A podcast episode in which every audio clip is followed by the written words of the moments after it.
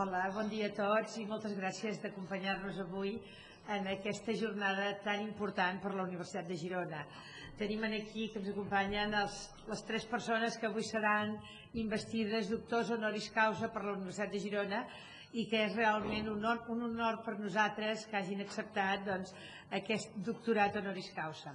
També ens acompanyen els padrins, que són les persones que fan la presentació en aquest acte solemne en el que s'estableixen doncs, un diàleg entre la universitat i les persones que s'incorporen, que amb els seus discursos doncs, també responen a la presentació que fan els padrins. Però sempre la iniciativa surt de la universitat i s'agafen persones que són, jo diria, exemples. Els que avui tenim aquí són realment un model i un exemple per tota la comunitat universitària, la seva trajectòria personal en camps ben diversos, però el seu, el seu, la seva ja dic, eh, prestigi i reconeixement és absolut en cada un dels camps i són, doncs ja dic, com un, un exemple per la comunitat universitària i també suma en la Universitat de Girona un prestigi poder tenir com a honoris causa persones d'aquesta categoria. El que significa per mi és una nova responsabilitat. I a vegades tenim por de ser responsables preferim molt més passar desapercebuts que ser responsables d'alguna cosa. I el fet que la universitat m'honori d'aquesta manera indica que compta amb mi. I si compta amb mi, també tinc que comptar amb la universitat. I la universitat és aquells que cerquen la seriesa. I, I en aquest sentit, tots som companys, tots som busquem el mateix i en la busca jo, jo tinc eh, amb això una, una definició fenomenològica de la veritat que, que fins ara no me la contradit ningú què és la veritat? Allò que es busca. Allò que es troba no certament. O no necessàriament. Però allò que es busca escolti vostè vol dir la veritat, no? i el que vostè cerca és la veritat. I ja està. I em sembla que en aquest sentit em sento molt honorat d'aquest reconeixement d'aquesta universitat que té un futur extraordinari. Em sembla que l'elecció de Raymond Pànica era òbvia i necessària és certament el pensador català viu més important i amb més ressò internacional que tenim. És una persona que ha fet una contribució importantíssima el diàleg intercultural i interreligiós en un moment en què és de màxima importància aquest diàleg i ha fet una contribució teòrica i també d'experiència. Eh, es dona molt poques vegades eh, que una persona pugui parlar de coses perquè les ha viscut i sentit. En aquest, eh, des d'aquest punt de vista em sembla que el pensament i la filosofia de Pànica no és purament teòrica, no és abstracta, en aquests moments això és molt important, que hi hagi gent que testimoni amb la seva vida aquest diàleg i que a més en faci reflexió i reflexió ben feta com ha fet ell. Jo igual que el doctor Pànica per mi és un gran honor d'haver ser escollit honoris causa per aquesta Universitat de Girona. A nivell més personal jo em sento molt vinculat amb aquesta universitat perquè vaig tindre la fortuna que la rectora de la Universitat de Girona, Ana Maria Geli, va confiar en mi en poder desenvolupar una nova facultat de Medicina. Això és una tasca molt complexa, difícil i que no s'ha fet gairebé mai de forma adequada al nostre país. Jo crec que va ser un repte que em va posar sobre la taula, que vaig acceptar amb orgull i també en certa temença de que això no anés bé però va ser fàcil perquè la rectora va entendre perfectament la filosofia del que té d'haver darrere de la construcció d'una nova facultat de Medicina. I jo crec que estem en un molt bon camí. Jo crec que els primers passos que s'han fet són segurs. I es compta per primera vegada al nostre país que l'hospital és essencial per desenvolupar una carrera de medicina d'alt nivell. I a la vegada sembla talment que serà així que es construirà un institut de recerca de biomedicina imprescindible per aquesta futura facultat de medicina. I per tant la Universitat de Girona sigui altament competitiva no solament al nostre país sinó arreu d'Europa i del món. part també eh, és, és evident que és un, és un honor eh, ser el padrí de, de, del doctor Joan Rodés, sobretot per la, per la seva personalitat de líder natural durant eh, molts anys, més de 30 anys, a la investigació mèdica aquí a Catalunya i a tot Espanya. És molt difícil trobar a vegades una figura científica que combini laboratori i dedicació en, la, en els hospitals d'una manera tan, tan avançada i, i sobretot tan, tan puntera. En un país que és difícil, que normalment el que es fa bé és una cosa o l'altra, però difícilment es poden combinar totes les coses. I aquest lideratge natural, sobretot en el, en el camp de, del fetge, en el camp que més ha treballat en molts diferents aspectes, és el que realment se li reconeix per part de la universitat, juntament amb el que ell ha comentat abans, que és aquest impuls a la Facultat de Medicina a la nostra universitat. Estic molt agraïda i molt impressionada per haver rebut aquest honor. La, la, el doctorat honoris causa és la màxima reconeixement, el màxim honor que pot oferir una universitat, perquè per una part et diu doncs, que et concedeix l'excel·lència en la recerca per dotació de la vida, però per altra part que t'admet dintre del seu claustre de, de doctors. O sigui, en certa manera et posa en un pedestal i en certa manera t'obren les portes perquè entris a casa. A més, eh, em fa molta il·lusió realment el, els altres dos doctors universitaris que m'acompanyen, perquè crec que són un bon exemple del que és la Universitat de Girona, una universitat plural, una universitat diversa, una universitat que no oblida cap de les branques del serè, la vida, la terra, l'esperit. O sigui, això realment l'acte d'avui a, a més a més de que em fa molta il·lusió rebre honoris causa, em fa molta il·lusió rebre avui amb, aquest, amb els doctors. Vaig començar a Barcelona, vaig seguir a Oviedo, vaig seguir a Madrid, he estat a la d'Estrasburg, he estat a la de París, però jo vaig començar a fer geologia en terres de Girona. Jo, la geologia és interrogar la terra, preguntar a la terra quina és la teva història, quina és la teva constitució, quins recursos ens pots oferir, estàs disposat a aguantar aquest pont, estàs disposat a aguantar aquest túnel a la carretera i si estàs disposat a què ens demanes a canvi. O sigui, és dialogar amb la terra, és llegir la terra, perquè la terra està formada de capes. Girona, en certa manera, és trobar-me una mica les arrels de com jo vaig començar i, a més a més, vaig tindre el privilegi, quan era secretari d'Estat, d'inaugurar el primer edifici que es va fer al campus de Montilivi, i llavors era un vespre de l'hivern, vam arribar, allò estava fosc i tal, i que quan era el febrer o març, i realment era un edifici que sorgia allà al mig del no-res. I és clar, ara quan he vingut amb activitats que han fet a la Facultat de Ciències, de Didàctica de la Georgia, ah, veus que allò és un campus magnífic. O sigui que realment em fa molta il·lusió estar aquí perquè heu vist com una, com una plenitud, però no tan meva com de la universitat que, que ens acull. Moltes gràcies crec que, que, que, que, que, que s'estan fent i s'han de fer moltes coses perquè si les dones som el 50% de l'humanitat doncs tenim el, 50, el dret i el deure de portar el 50%, el 50 de la responsabilitat. Però espero que ben aviat no sigui notícia que una dona sigui doctor honoris causa. Eh, jo sempre he entès que la figura d'una persona, personal acadèmic de la universitat, eh, gira amb un equilibri molt difícil entre tres eixos. Eh, un és la docència, l'altre és la recerca i l'altre és la implicació en gestió. I eh, moltes, són milers i milers de persones dels que estan a la universitat, però poques persones excel·leixen en tots tres eixos alhora. És a dir, ser una extraordinària docent, eh, lluir eh, també extraordinàriament en recerca, i a la vegada doncs, eh, tenir una implicació eh, entusiasta eh, i dinàmica doncs, amb la gestió universitària al més alt nivell com ha tingut ell, ella poques vegades succeeix. I per tant jo crec que mm, més enllà de la seva condició de dona doncs, eh, potser li atorga un, un valor afegit eh, jo crec que és aquest, eh, aquest, aquestes fites aconseguides i aquest equilibri ideal.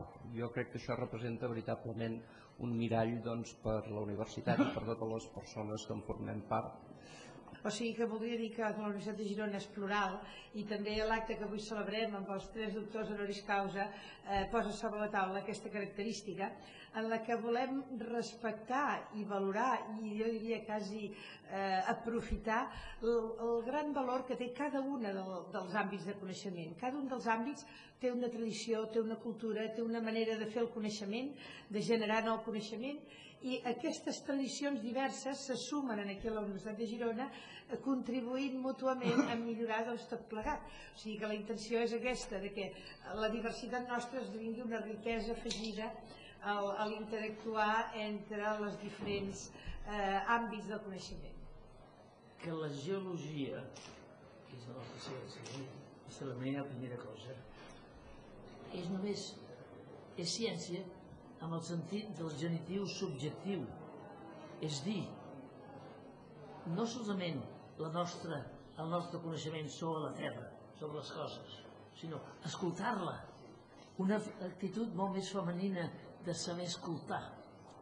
I saber escoltar la Terra, això és una saviesa encara molt amagada.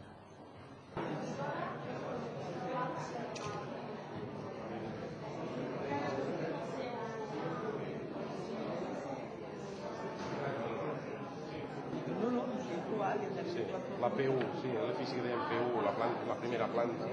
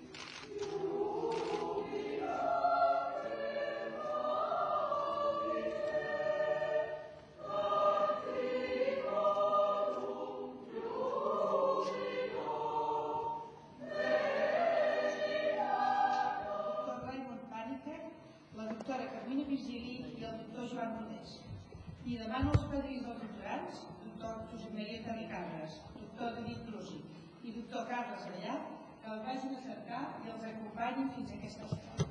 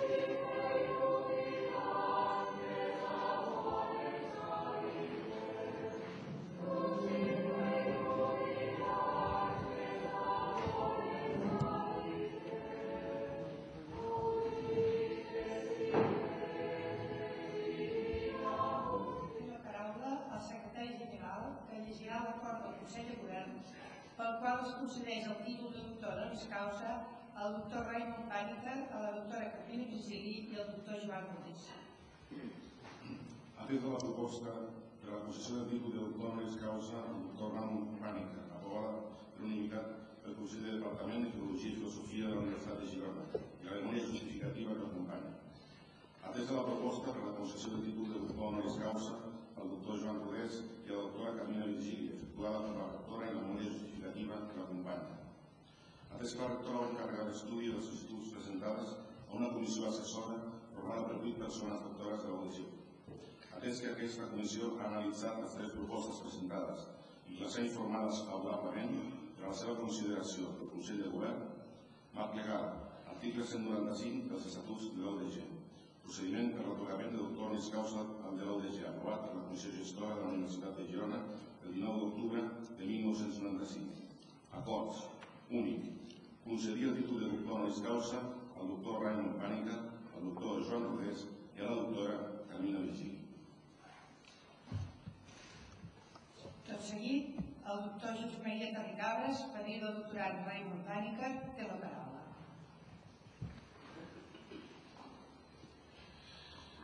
Excelentíssima rectora magnífica, autoritats, col·legues, amics. Per a mi és un honor poder exposar avui en aquesta solemne sessió acadèmica els mèrits que reuneix Raimon Pànica i Alemany per ser investit doctor honoris causa de la nostra universitat. Raimon Pànica és, sens dubte, el pensador català viu més reconegut internacionalment. La seva vida i la seva obra mostren, de fet, l'enorme abast temàtic, geogràfic i lingüístic del seu pensament, que ara hauré de presentar de forma resumida. Raimon Pànica va néixer el 3 de novembre del 1918 a Barcelona, de pare indi i hindú i de mare catalana i catòlica. Des de petit, doncs, va poder adoptar, cultivar i desplegar tradicions diverses, en les quals no s'ha sentit mai foraster. Va ser ordenat capellà el 1946, el mateix any en què es doctorà en Filosofia per la Universitat de Madrid. El 1958 es doctorà en Ciències per la mateixa universitat i el 1961 en Teologia per la Universitat Laterana de Roma. Ha viscut a l'Índia, a Roma, on va ser líder docente de la universitat i als Estats Units d'Amèrica. Del 1971 al 1987 va ser catedràtic de Filosofia Comparada de les Religions i d'Història de les Religions en el Departament d'Estudis Religiosos de la Universitat de Califòrnia, a Santa Bàrbara, de la qual és ara professor emèrit. El 1987 va tornar a Catalunya i va establir la seva residència permanent a Tavertet, Osona, on ha seguit oferint cursos, seminaris i trobades sobre temes filosòfics, religiosos, culturals i d'aprofundiment de les diferents tradicions de la humanitat. Ha publicat una cinquantena de llibres, la majoria en català, castellà i anglès, traduïts al francès, l'alemany, l'italià, el xinès, el portuguès, el txec, l'holandès i el tamil. Ell mateix va traduir durant 10 anys una antologia de mil pàgines dels textos dels Vedes. Pànica ha dirigit més d'una vintena de tesis doctorals d'estudiants d'arreu del món. S'han escrit prop d'una trentena de tesis sobre el seu pensament, algunes de les quals han estat publicades. Ha donat cursos a universitats de tot el món i conferències prestigioses com les Warner Lecture Series i les Ilford Lectures. Ha col·laborat en el projecte de l'obra Classics of Western Spirituality a Nova York, que ha publicat fins ara 76 volums i en l'obra World Spirituality, que consta de 25 volums, els tres darrers sota la seva direcció. Aquests dies, aquests mateixos dies, acaba d'aparèixer el primer volum, en italià, de la seva òpera Òmnia, que ha d'adreçar 20 volums. Està previst que aquestes obres completes apareguin també en altres llengües, la primera d'elles en català. A part de la seva activitat docent, Pànica fou president de Bible Tree, Bangalore. És fundador i director del Center for Cross-Cultural Religious Studies, Santa Bàrbara, Califòrnia, i de l'Hivàrium, Centre d'Estudis Interculturals, de Bertet, Catalunya. Des de 1993 és també president de la Societat Espanyola de Ciències de les Religiones, a Madrid. L'any 1960 fou un dels fundadors de l'ONG Pax Romana, ambaixador consultiu davant les Nacions Unides, que treballa per la defensa dels drets i la dignitat de l'home arreu del món. Ha participat en nombrosos col·loquis internacionals de la UNESCO i de moltes altres societats acadèmiques.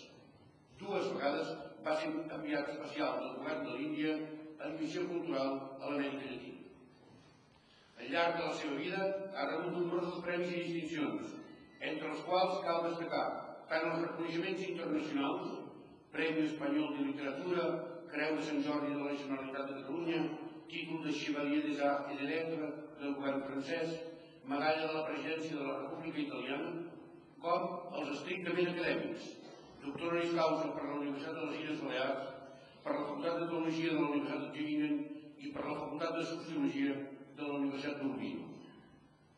La Universitat de Califòrnia atorga anualment un premi que porta el nom de Raimundo Panifer Award in Comparative Religions, a l'estudiant graduat en Filosofia de les Religions amb millors qualificacions acadèmiques. Actualment s'estudia la creació d'una càtedra amb el seu nom a aquella universitat. Prestigioses revistes li han dedicat números monogràfics i s'han organitzat simposis i jornades per estudiar la seva obra. La propera serà, ara mateix, del 5 al 7 de maig a Venècia, sota el títol Mysticism, Fullness of Life. L'enorme activitat de Raymond Pànica, aquí tot just insinuada, només rep, però, el seu sentit profund de les idees i de les vivències que la informen. Durant 30 anys ha tingut un contacte intens amb l'Índia, que va visitar per primera, per primera vegada el 1954. Me'n vaig anar cristià, em vaig descobrir hindú i torno budista, sense haver deixat de ser cristià, ha dit ell mateix. Raymond Paniker no és un pensador convencional, ben al contrari, ell trenca molts esquemes, convencions i prejudicis. La seva formació intel·lectual entre l'Orient i l'Occident li permet reflectir en la seva obra un diàleg filosòfic constant entre tradicions, ideologies i creences diverses. La seva solidesa en el coneixement de la tradició filosòfica occidental i els seus excepcionals coneixements de les tradicions filosòfiques i espirituals de l'Orient li atorguen unes condicions i una capacitat per al diàleg interfilosòfic i interreligiós absolutament inhabituals, no solament entre nosaltres, sinó també en l'àmbit internacional. En uns moments en què el pensament oriental està guanyant terreny i adeptes entre nosaltres, la figura de Raymond Pànica s'alça amb la màxima autoritat de qui és un referent expert, rigorós, profund. La filosofia, que és un saber obert constantment a la reflexió de tot allò que és humà, troba en Pànica un pensador original i desacomplexat, perquè sap de què parla i perquè proposa relacions i accepta diferències que només poden ser exposades i debatudes per aquells que les han viscut i entès des de dins mateix de cada tradició. Pànica, cap pelegrinatge, tant proposa el pelegrinatge com a símbol de la vida, però no com la vida mateixa, perquè el pelegrinatge ha de ser no solament exterior, sinó també interior. Per això, ell accepta la primacia de la praxi, de la vida, d'una vida que es desplega en el moment, en cada moment, i que és capaç de trobar universal en allò que és concret, que és particular. La meva aspiració, ha manifestat, no consisteix tant a defensar la meva veritat com a viure.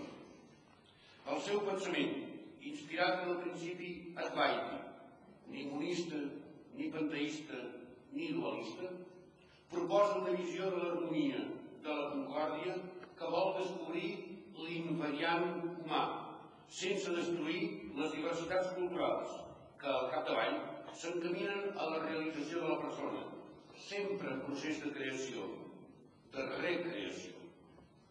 Com més posem caminar per nous senders, ha dit, més necessitat tenim d'estar arrelats a la pròpia tradició i oberts als altres, que ens fan donar que no estem sols i que ens permeten assolir una visió més àmplia de la realitat.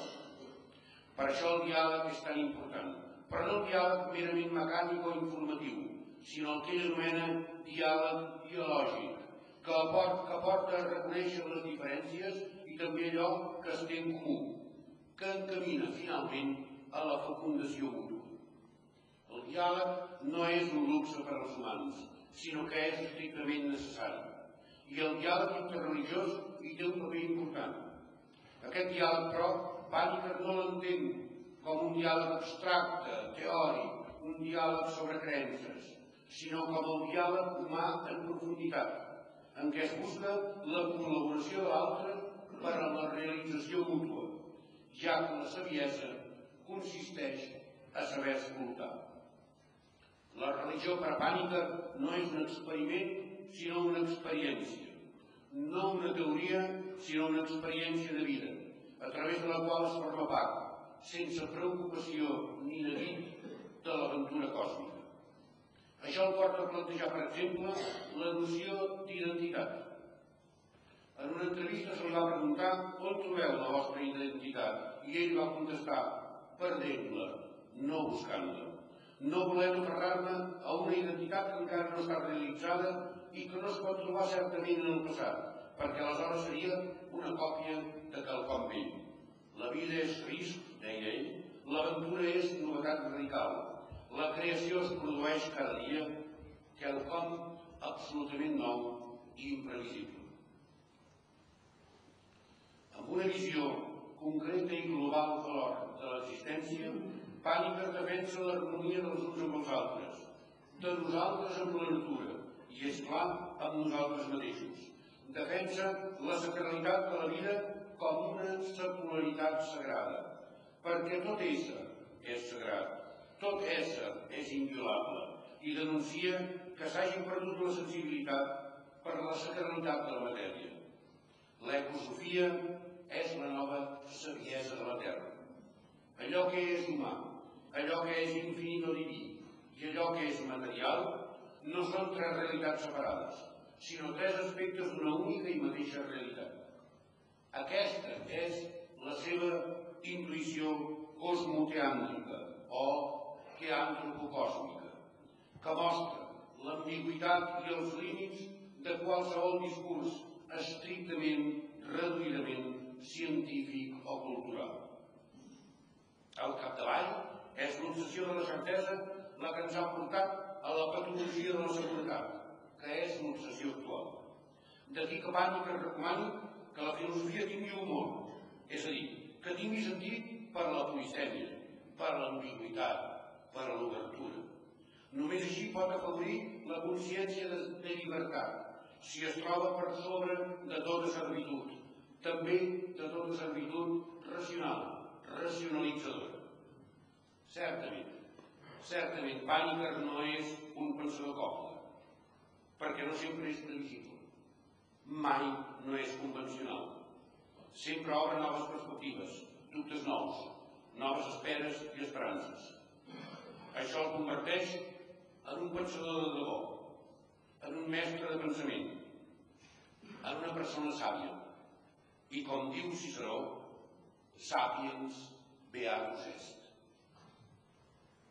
No puc acabar aquesta presentació sense fer complir un gest privat, però de gran generositat per part de Raimon Pànica, que ha volgut llegar a la Universitat de Girona la seva impressionant biblioteca privada amb papers i documents inclosos.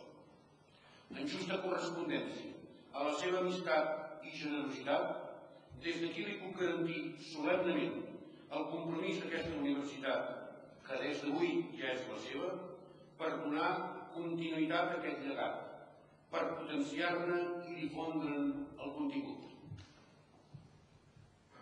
És doncs per moltes raons, i certament per tot això, rectora magnífica, que sol·licito que s'atorgui i es confereixi el grau de doctor honoris causa al senyor Raimon Pànica.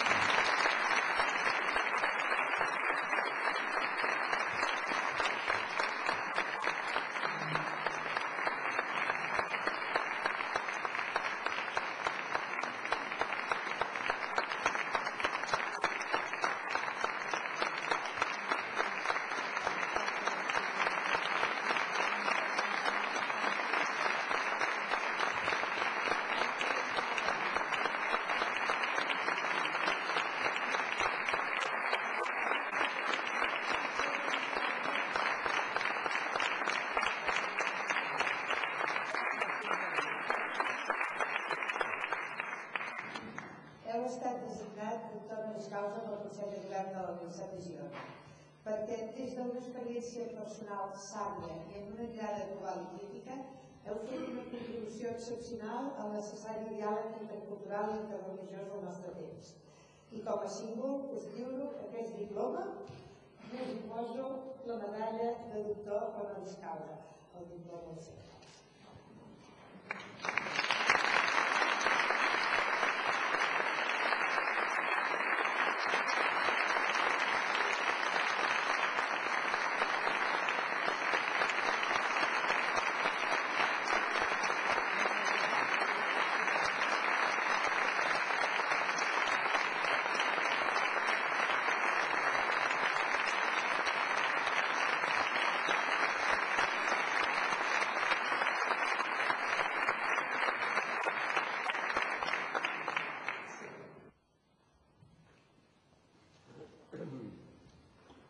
Després de les paraules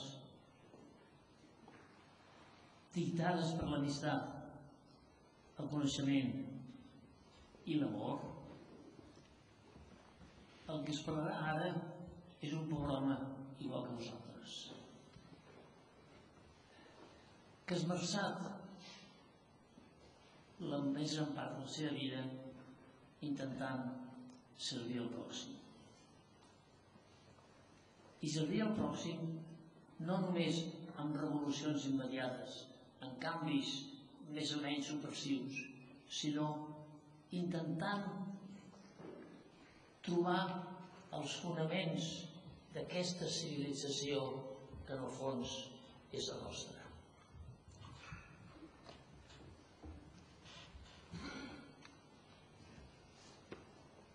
Com que estem en un acte solemne, voldria continuar amb aquesta mateixa aquest mateix to i llegiré per tant el meu discurs. Magnífica senyora rectora, senyor president de la facultat, il·lustres professors de la Universitat de Girona,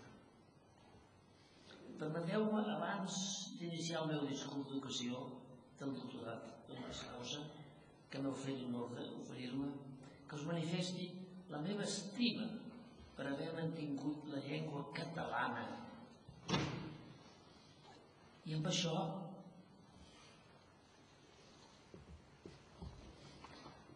haver mantingut viva la cultura d'aquesta terra. En el fons, les minories són les que van dirigir el.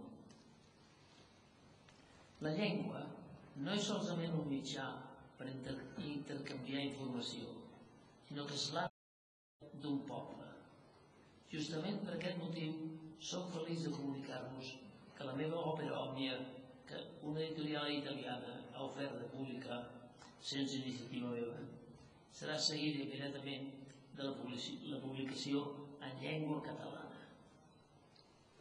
També em plau molt de saber que els llibres de la meva biblioteca que han nodrit la meva llarga vida seran dipositats en aquesta universitat i podran continuar nodrint tants altres estudiosos que serà com una continuació de la meva vida intel·lectual. Com m'heu nomenat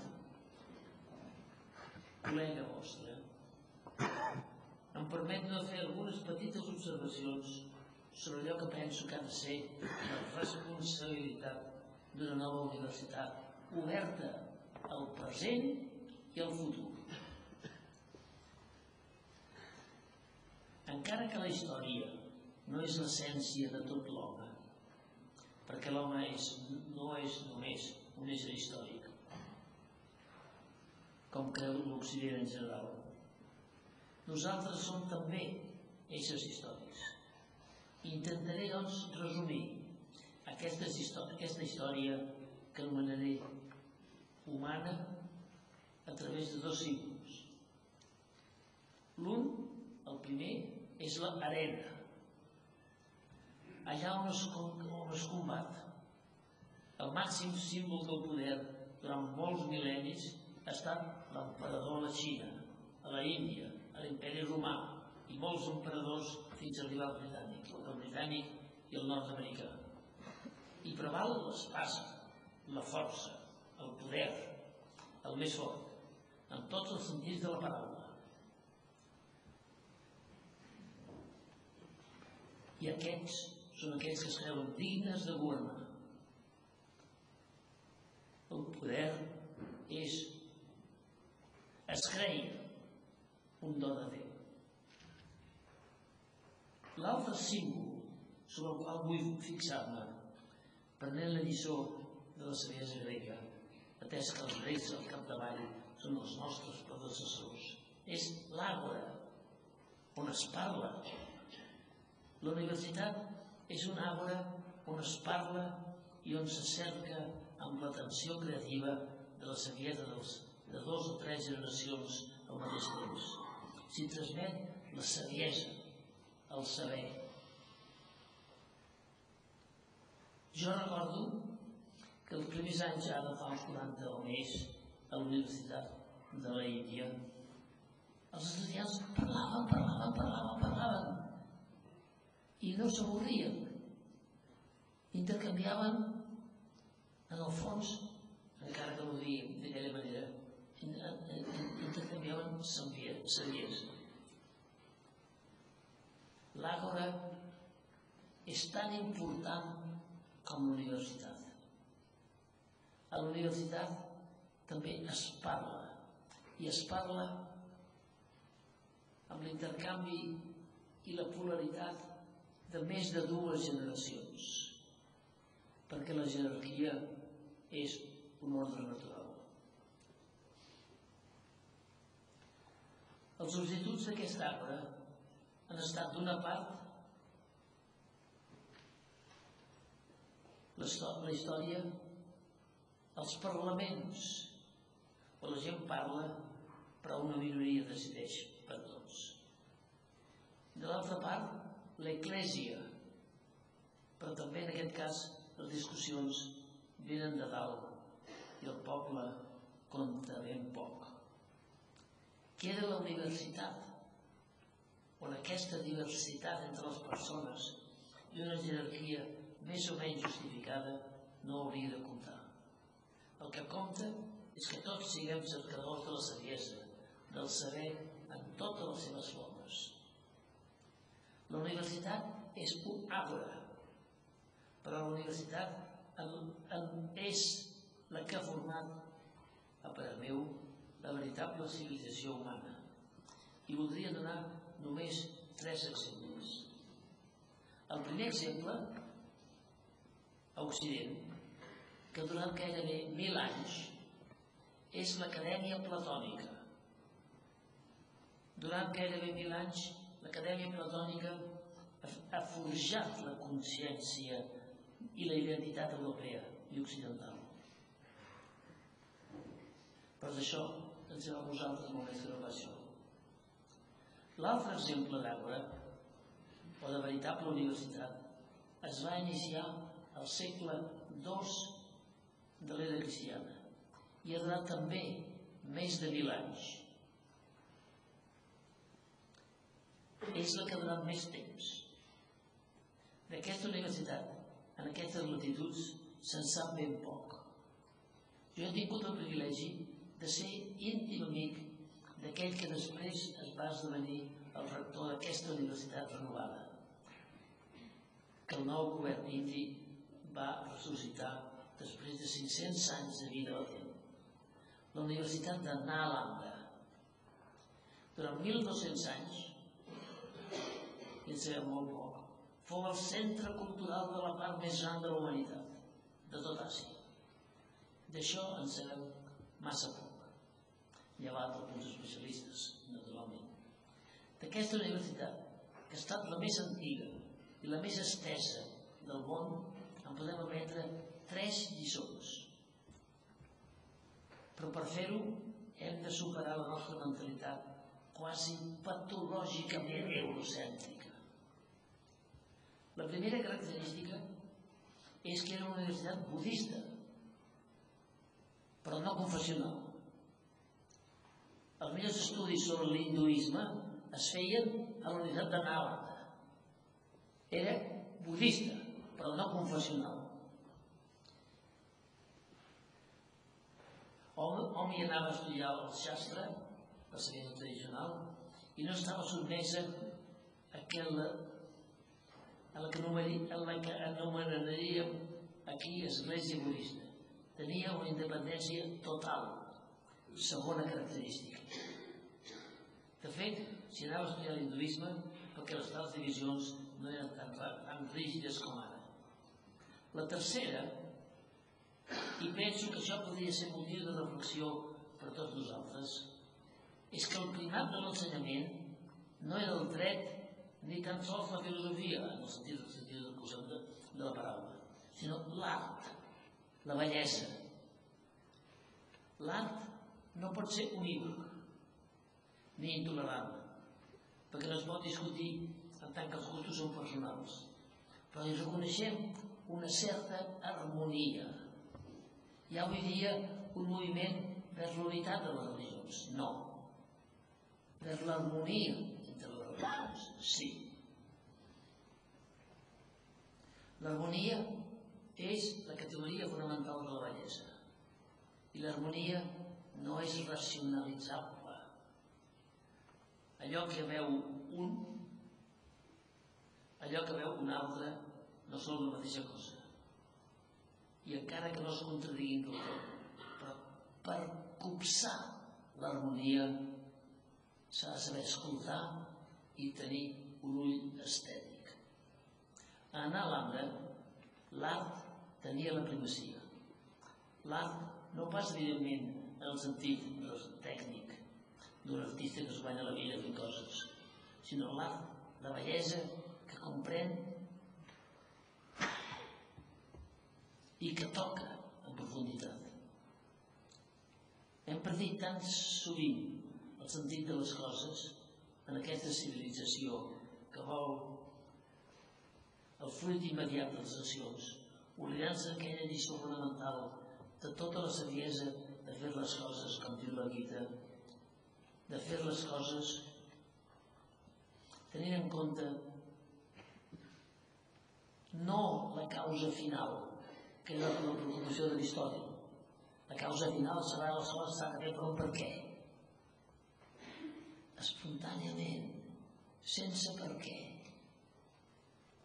Si les coses no es fan, si es fan per un per què, una, una raó, però si es fan sense per què, es fan espontàniament i aleshores ens donem compte que, hem de necess que necessitem un cor lliure i pur.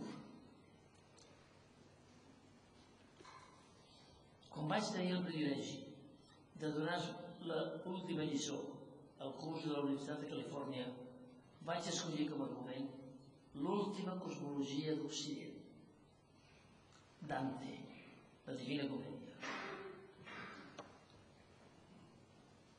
Un altre exemple que mostra, però, la manca d'espontaneïtat és la representada o representat per un altre geni, Goethe, que va advertir en el seu temps que hi havia la necessitat d'una cosmologia. La va voler crear i tenia un geni per fer-la, però no va sortir. Dante, en canvi, no ho va fer conscientment. La Divina Comèdia fou la darrera cosmologia d'Occident, on cada cosa troba el seu lloc i no pas la seva justificació, on l'univers és encara un invers i no una unitat i un caos.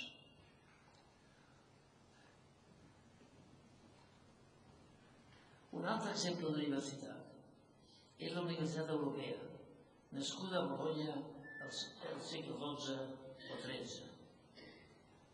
Vaig trobar un document per pura casualitat de Johannes Vespasiaus que diu Universitas est studium corporis inter se distantium uno nomine et specialite. L'estudi d'aquells que tot i estan distant en el temps i a l'espai cerquen plegats, units per un nou nom, que és la universitat, que esdevé un símbol.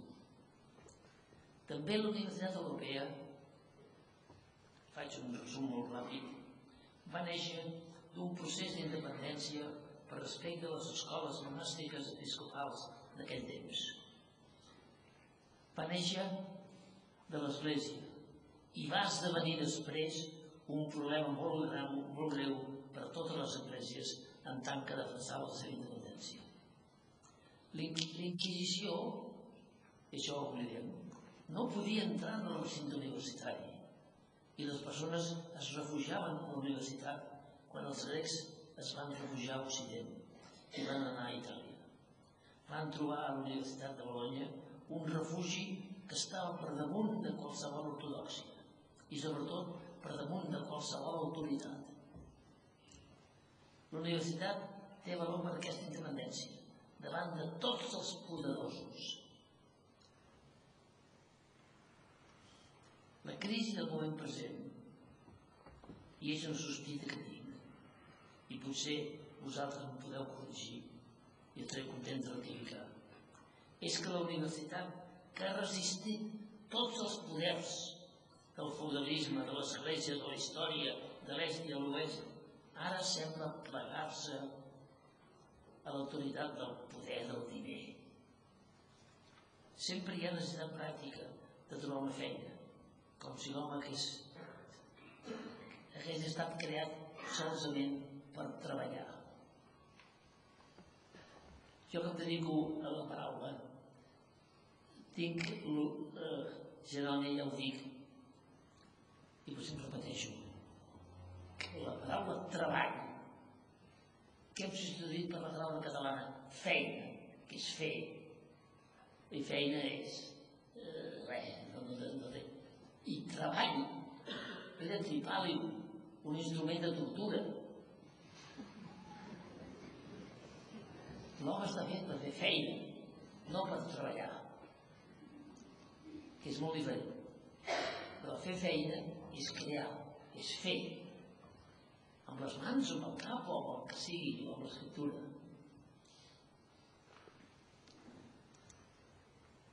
L'home està creat per viure, per gaudir de la vida.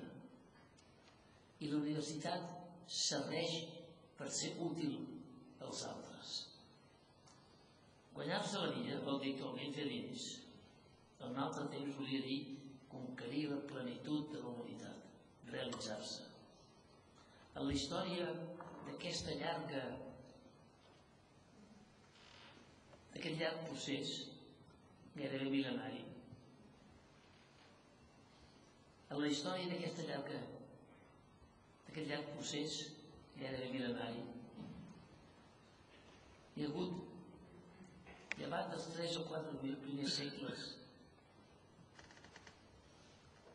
era una, una universitas studiorum et alumniorum magistrorum et alumnorum que després va esdevenir universitas literarium ara ens trobem davant un nou període de vocació de la, i de la vida i de la responsabilitat d'aquesta nova universitat el repte del present al meu parer és superar l'especialització que trenca la unitat de l'home sense caure en el sincretisme superficial o en una filosofia purament abstracta que no diu res per la vida.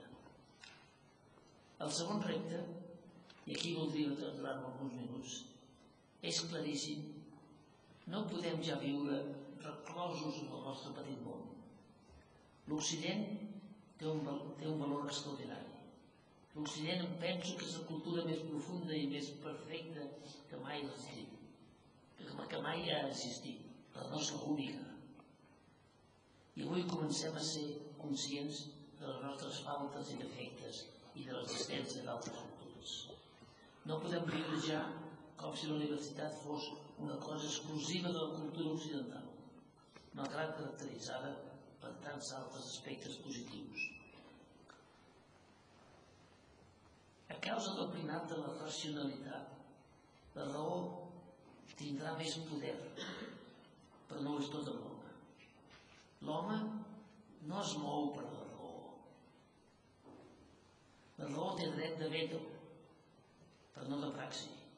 No, la raó no dirigeix la persona. Ens movem per l'instint, per l'amor, per l'odi, per, per, per, per l'ideal. I devem escoltar la raó que ens digui fins aquí sí, fins aquí no.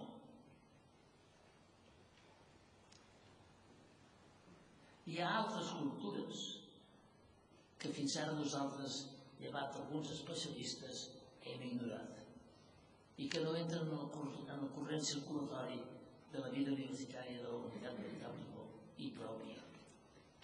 Les universitats d'Orient han capitulat davant de les universitats occidentals. Si hom va a la Índia, les aules de Business Administration i Computer Business són les que més estudiants tenen. Encara que ara avui dia hi ha una reacció que vol descobrir la saviesa antiga de la tradició índia i nosaltres aquí a l'Occident hauríem de fer el mateix amb la nostra, sense perdre l'esperit crític. Aquí tenim l'especialització en ideologia, en orientalisme, però jo em demano, on s'estudia occidentalisme? A les universitats europees, a les de, de la Índia. Facultats d'orientalisme hi ha unes quantes. Facultats d'occidentalisme, que jo sàpiga, no n'hi ha cap. L'occidentalisme no pot ser tampoc una especialització, però tampoc pot ser aquell cultiu que es pren com a punt de partida i com a tra tradició única. Aquesta reacció la qual m'ha tocat a mi poder contribuir una mica ha estat descobrir l'antiga tradició de la Índia sense perdre els valors de l'Occident, en què en el fons podien resumir la crítica.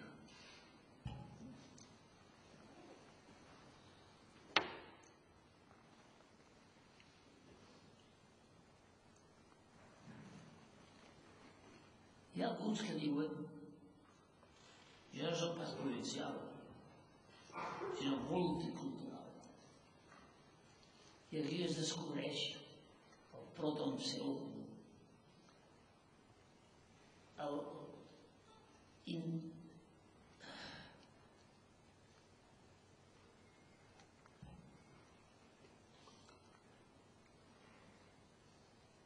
la incursió inconscient en canvi del colonialisme europeu.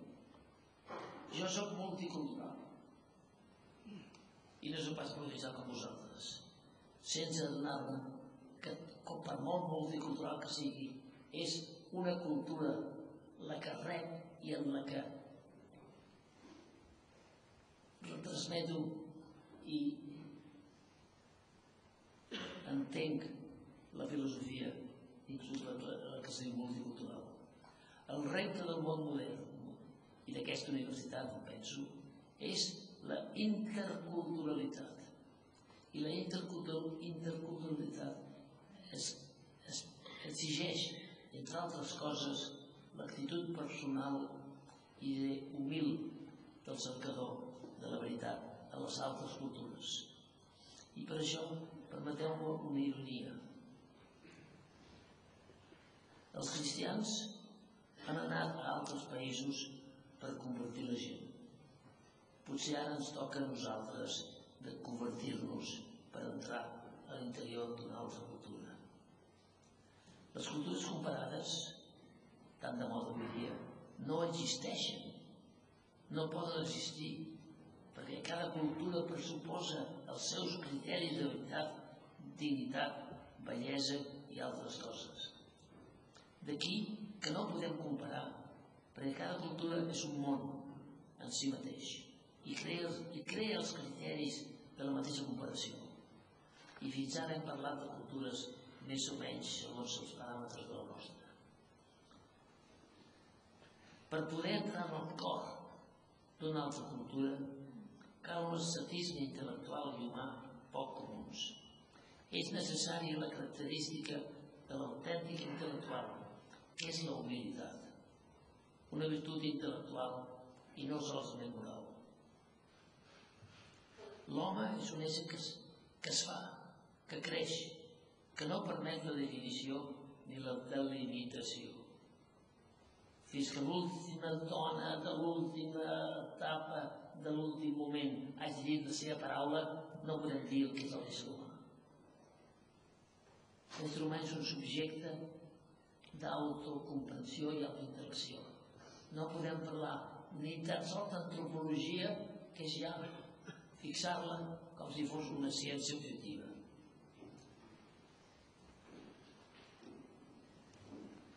El professor Tere Cabres ha parlat del diàleg dialogal, que no és una lluita entre els logoi. El diàlogos, fins i tot etimològicament, és diaton logon, a través del logos. Que no vol dir donar massa importància al logos, sinó saber que a través del logos es supera el logos i s'obre una altra cultura que porta el nom de la qual a la tradició occidental és l'esperit. I per això les antropologies clàssiques parlaven de cos, ànima i esperit. Però l'esperit no és propietat de ningú, no té copyright. L'esperit demana aquesta mancança de sentit de propietat que sembla que sigui la nostra característica. No té copyright. A la universitat té aquest gran repte, cercar la saviesa, i per aquesta recerca ens hem d'obrir a la saviesa de les altres cultures. I això demana una, cesi intel·lectual i personal poc comuna. A l'edat mitjana, per veure fins on hem arribat, en el Concili de Florenci, 1311, s'havia decretat amb aquests decrets dels quals estem tan orgullosos dels europeus, que les quatre universitats més grans i més antigues, Bologna, Oxford, París i Salamanca, hi havia d'haver càtedres de copte, d'àrab i de grec. Aquest decret, però, mai no es va complir. Hem oblidat el copte, hem relegat el grec, alguns especialistes i el llatí al camp eclesiàstic. Com també es va prohibir en el Concili Ecumènic Natura Lateralense del 1139 totes les guerres amb armes artificials. I això ho hem oblidat. Les guerres amb armes que no hi ha l'espasa, perquè no hi ha el meu cor, perquè si jo no tinc raó el meu, el meu braç tremolarà. Aquestes guerres han passat a bombardejar des de 5.000 metres. El concili de Florència, el concili ecumènic, va prohibir, sota pena d'excomunió, utilitzar aquestes armes. Després, l'astúcia humana va dir aquestes armes es poden utilitzar contra els cristians. I això, però no entre els no cristians, però no entre els que es diuen cristians. Ho hem oblidat completament i continuem bombardejant des de 5, de 5 o 10.000 metres. En aquest començament de nou mil·lenni, la universitat du a l'esquena una experiència de més de mig mil·lenni i ha tingut l'audàcia d'obrir-se al moviment de l'esperit. El meu auguri podria ser que la universitat, que l'originalitat, la bellesa i el risc i la fecunditat d'aquesta nova universitat de Girona, que m'ha fet l'honor de considerar-me col·lega, és obrir-se a aquest moviment de l'esperit que no bufa només entre els cristians o entre, o entre els occidentals o entre els acadèmics europeus o especialitzats, sinó entre aquells que saben llegir i escriure en el sentit més clàssic de la paraula, que és escoltar l'auguri i la saviesa de les coses. És un auguri que pugui recórrer un camí molt revolucionari, que aquesta universitat no ofereixi solament l'especialització, sinó alguna cosa que sigui veritablement humana. En tota la història de la universitat Hi ha hagut sempre aquest anel vers alguna cosa que pel mateix fet de ser nova no podia ser prevista. Aquests són els meus auguris i aquest és el meu agraïment per l'honor que m'heu fet. No n'he dit prou, però us agraeixo la paciència d'haver-me escoltat. Gràcies.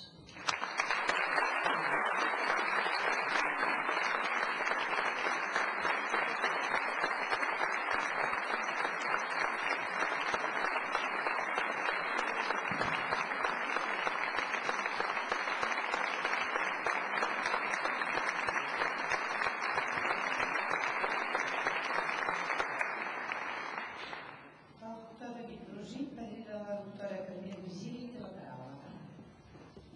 Rectora magnífica, senyor president del Consell Social, senyor secretari general, autoritats acadèmiques, doctorants, senyores, senyors. La petició que ara fa uns quants mesos se'n va fer per tal d'actuar en aquest acte en qualitat de padrí de la senyora Carmina Virgili, més que un encàrrec, ha estat un privilegi. Des de la meva formació de geòleg i al llarg de la meva vida universitària, l'activitat professional i la vàlua personal de Carmina Virgili sempre han estat un referent. Lluar avui aquí la seva trajectòria és repassar els eixos que conformen el paradigma d'excel·lència del professorat universitari. Sovint definim les funcions del personal acadèmic de la universitat com un equilibri ideal entre la vocació docent, la qualitat per la recerca i la implicació eficaç en la gestió. No obstant, molt poques persones aconsegueixen destacar en totes les facetes. En el cas de Carmina Virgili, les tres facetes han marcat la seva vida amb un entusiasme, compromís i energia desbordant. Carmina Virgili va néixer a Barcelona l'any 1927 i va iniciar els seus estudis a la llicenciatura de Ciències Naturals, que va concloure l'any 1949, obtenint el Premi Extraordinari de la Universitat de Barcelona. Al mateix temps, va cursar Magisteri a l'Escola Normal de Tarragona. El 1953, la carrera de Ciències Naturals es va dividir en dues llicenciatures, biològiques i geològiques. Carmina Virgili va ser una de les primeres professores de la nova titulació de Geologia. L'any 1956 defensà la seva tesi El Triàsico de los Catalánides sota la direcció del doctor Lluís Soler Sabarís, amb la qual va obtenir el Premi Extraordinari de Doctorat de la Universitat de Barcelona l'any 1959 i el Premi Leonardo Torres Quevedo del CSIC el 1955.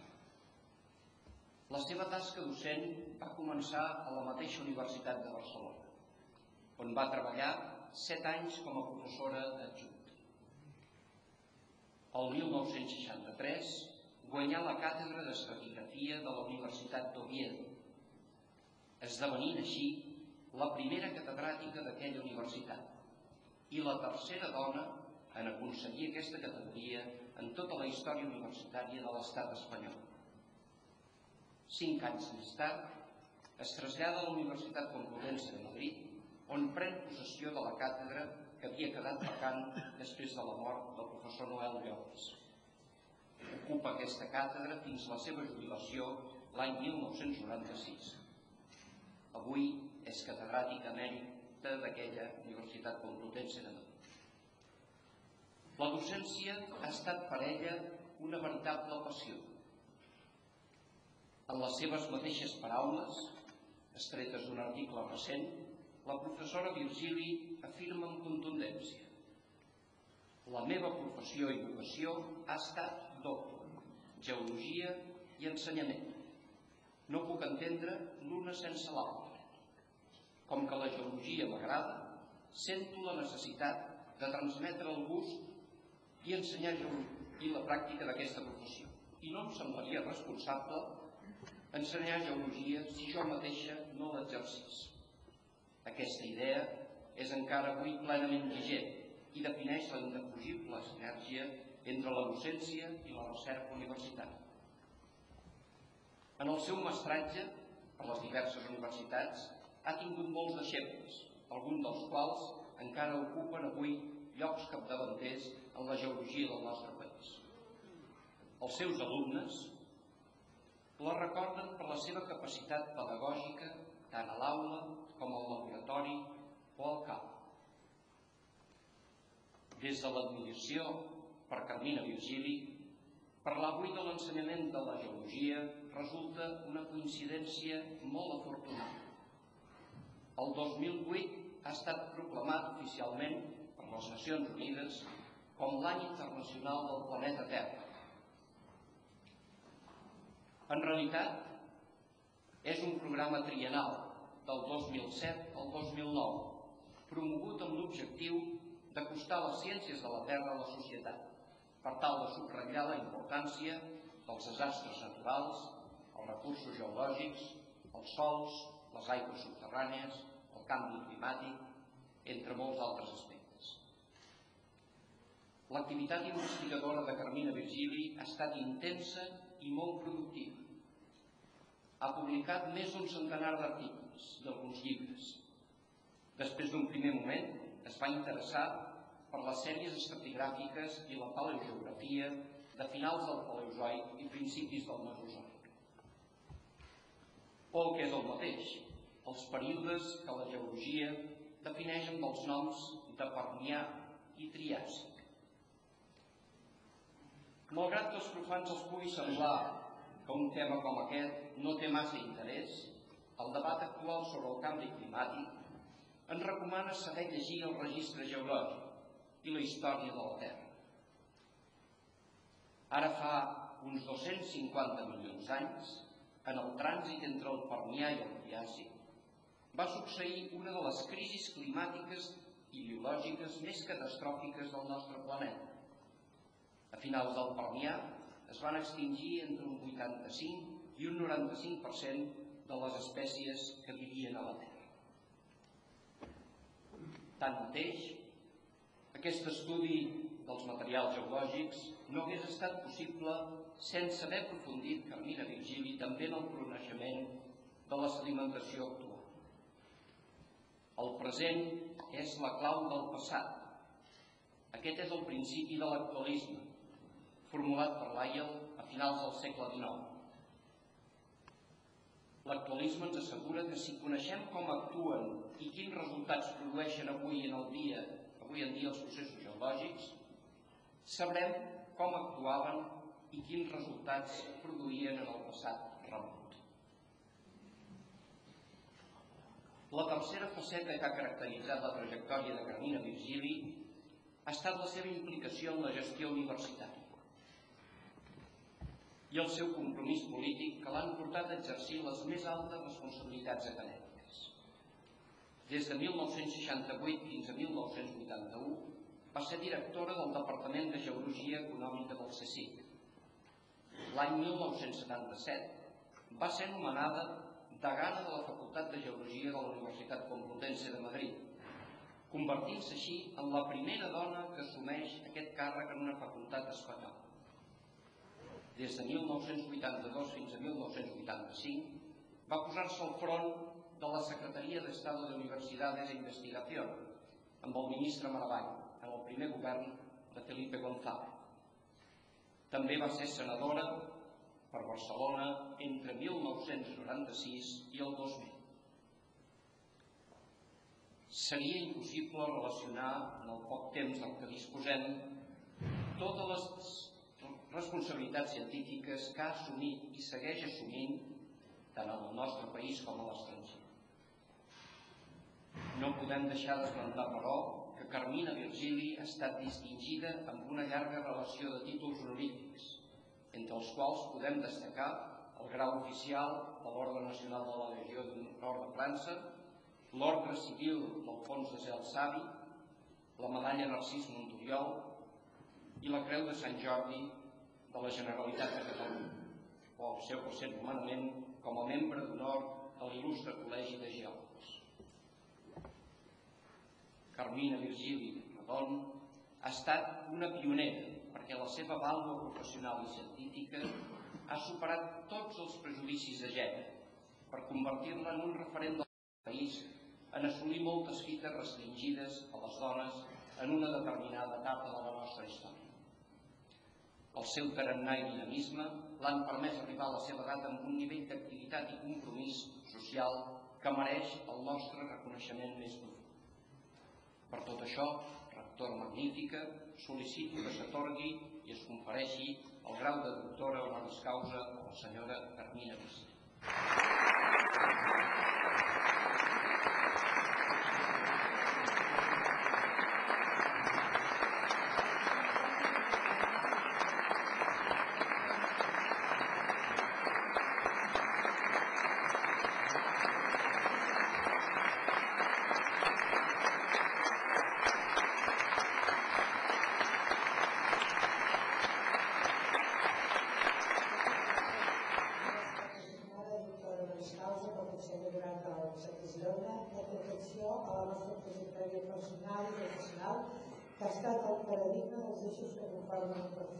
Universitari exemplificador. L'educació docent, l'excel·lència en la recerca i la implicació entusiasta en càrrecs de gestió. La qual cosa us ha convertit en un referent pel nostre país que mereix el nostre reconeixement més profund. I com a símbol us lliuro el diploma i la medalla de doctora de causa i us admeto i us incorporo al claustre de la Universitat de Girona.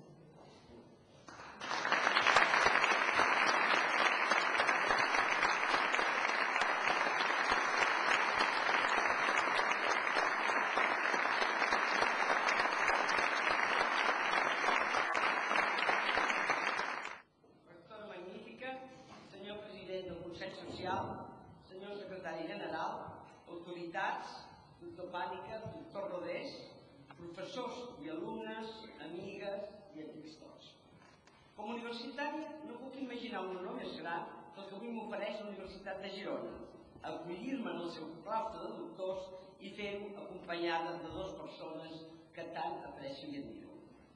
Agraeixo profundament al rector Geli i al seu Consell de Govern la proposta i les decisions preses en relació al meu nomenament com a doctor honoris causa, així com a tots els que avui han tingut, han tingut la gentilesa d'acompanyar-nos, muy especialmente a que han venido de más. També, també el doctor Brusi, ha fet de mi una presentació tan aflagadora, encara que no puc estar tan d'acord amb la numeració i valoració que ha fet dels meus mèrits. Em sembla que l'esperit crític i exigència voladora que posa els seus científics ha quedat aquí una mica esmossat per la seva deferència envers la meva persona. A la satisfacció per honor que aconseguiu s'adjunta que hagi estat otorgat a la Universitat de Girona, una universitat jove però que s'enfonsa profundament en el passat i amb una història exemplar que és el reflex de la història de la ciència i de la cultura a Catalunya.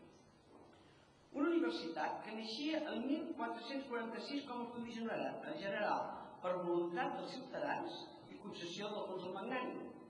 Un rei que estimava els llibres, que li agradava fer la guerra, però també rodejar-se de poetes com Òscar Marc i Jordi Sant Jordi. Com bé sabeu, aquesta bella dama tenia una joventut complicada, ja que no aconseguia ni l'autorització eclesiàstica ni els mitjans per construir una casa que un segle més tard, quan el 1561 es posà la primera pedra de l'edifici de les Àligues a Moixà de Tortura. Va sofrir l'exili Cervera com les altres universitats catalanes i no es refeu de les seves malures fins que al segle XIX, quan la Revolució de Setembre la gloriosa portà uns anys de llibertat a Espanya. El 1869, un decret provisional permeté restablir els estudis superiors a aquesta ciutat, i un segle més tard es començaren a crear les facultats i les escoles que la llei del 35 del 91 convertí en la Universitat de Girona. Una vegada més, la vida de la nostra institució estava lligada amb la conquesta de les llibertats i la democràcia. Des que el 1661 s'inicià la construcció de l'edifici de les Àligues, són molts els nous bastiments que ha calgut fer per acollir els estudiants, professors i personal, que avui són més de 1.600 persones, hi ha però un edifici que per tenir una significació molt especial. Em refereixo de l'Escola Universitària de la Politècnica, que fou el primer que es construí al campus de Montilivi i que vaig tenir la satisfacció d'inaugurar com a secretari d'Estat d'Universitats i Recerca l'hivern del 85 i com a més amb una fotografia que jo desconeixia ni tan sols que existís.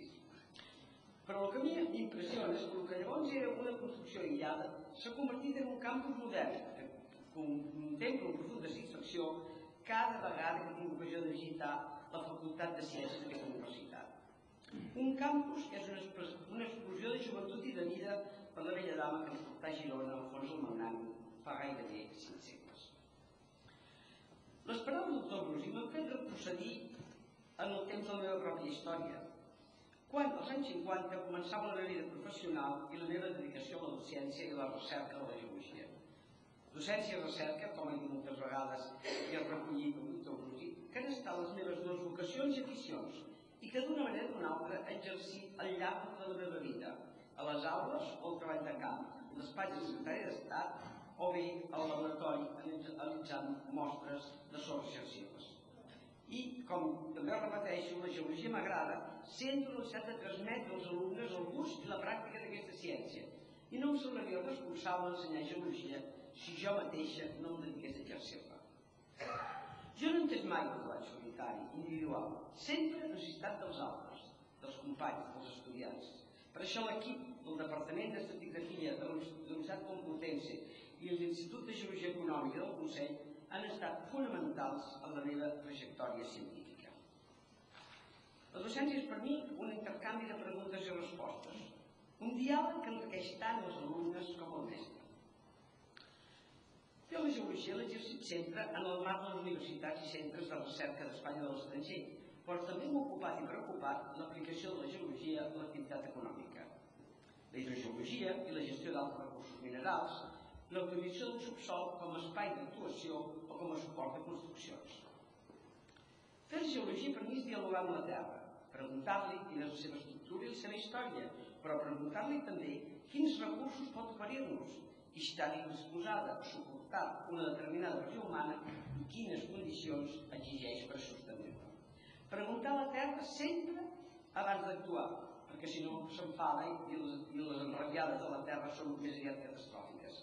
Preguntar a la Terra i saber llegir la resposta a les estructures de les masses rocoses que formen les seves coses.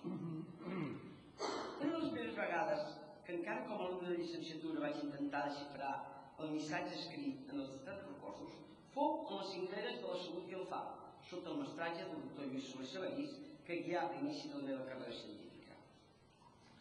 La regió volcànica de l'Or i el relleu de la Garrotxa em feren descobrir com les forces geològiques continuen actuant al llarg de milions d'anys modelant l'escorça del planeta. I les planes de l'Empordà em mostraren com ha estat llarg i complexa el diàleg entre la Terra i les, les terres emergides i el mar, i com el paisatge que enamora la nostra mirada no és més que l'aspecte fugaç d'una evolució lenta però implacable de la superfície terrestre. Doctor Brusi, la meva recerca en geologia s'ha centrat en un moment que em sembla especialment interessant d'aquesta història. Quan fa uns 250 milions d'anys succeí una gran crisi climàtica i biològica que marca el pas de la joventut a la maduresa del nostre planeta, és a dir, de l'era secundària a l'era terciària. Una crisi produïda per l'erupció d'una enorme massa de roques volcàniques que cobrí immenses extensions de les terres llavors. Les extensions serien superiors a l'Europa actual, comptant est i oest, Sibèria incluïda. Aquesta emissió produïa una emissió de gasos i partícules que enverinaven les aigües i l'atmosfera i també dificultaren el pas de la radiació solar i per tant eren molt difícil de vida. Per això, moriren, s'aniquilaren gairebé el 95 de les espècies llavors vivents. Però aquesta catàstrofe, aquesta tragèdia, va ser al mateix temps creadora perquè va permetre el desenvolupament de noves formes de vegetals i animals que són els antecessors de les espècies actuals, en realitat els nostres antecessors. Per això, aquest terror estrany, que representa el món, l'alma del món que nosaltres coneixem, ha quedat registrat en els materials del Permià i del Triàsic. De desxifrar-lo, tant a Catalunya com en altres indrets de la Terra, ha tingut la sort i el privilegi de poder consagrar bona part del temps. La dedicació a l'ensenyament i a la recerca i el desig que fos possible exercir-la en les condicions més favorables va portar-me a comprometre'm amb la gestió com a decana a la Facultat de Geologia, l'any 77. Eren encara temps difícils per la universitat, com també ho fora per Catalunya per la democràcia. Per la Facultat de Geològiques de Madrid vam aconseguir millorar, millorar la gestió, millorar també, augmentar la participació dels alumnes en la gestió de la facultat i organitzar les pràctiques de camp indispensables per als estudis de geologia com de les ciències ambientals. El meu compromís polític va sorgir de la lluita contra la dictadura que vivien els estudiants dels anys 60 i 70 i veure com ells assumien generosament una responsabilitat que era de tota la ciutadania però que una part de la ciutadania fugia. D'ells, dels estudiants, vaig aprendre com a universitària el meu deure anava més enllà de complir correctament amb la docència i aprofundir en temes de recerca. Tenia, tenia també el deure de comprometre a assolir una societat en què fos possible una universitat millor, una universitat crítica i democràtica, connectada amb la comunitat científica internacional i oberta a la societat, a les necessitats de la societat. Per això, en un moment determinat, no vaig poder ni voler negar-me a formar part d'un equip de govern que volia intentar aquesta tasca. Quan miro enrere, cosa que no faig gaire sovint, i recordo els anys que vaig treballar al Ministeri com a secretari d'Estat d'Administració i Recerca, penso que va ser un privilegi viure aquells moments i compartir responsabilitats amb unes persones de tanta qualitat humana i professional com el Josep Maria Maravall, Alfredo de Rubalcaba i Joaquín Arango, entre altres. Penso també que la llei de reforma universitària va permetre un canvi important a les universitats espanyoles, un canvi que, si evidentment no va resoldre tots els problemes, va obrir una etapa de necessària autonomia i de noves responsabilitats que la institució necessitava i desitjava. És evident que algunes coses s'haurien pogut fer millor i també que hi eren diverses mancances que no vam saber o no vam poder resoldre. Però em sembla que es va aconseguir que l'LRU recollís les necessitats i els anels que expressaven la major part de la comunitat universitària.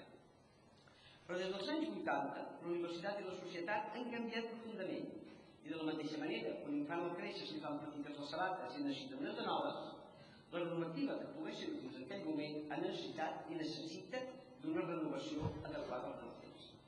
I sé per experiència que fer-ho no és una tasca fàcil. No esperin, per tant, d'ell ni una avaluació crítica sobre les noves normatives promulgades, ni encara menys unes propostes sobre el que caldria fer. No tinc prou informació, i si en canvi prou bon sentit per saber que no em correspon a aquesta feina.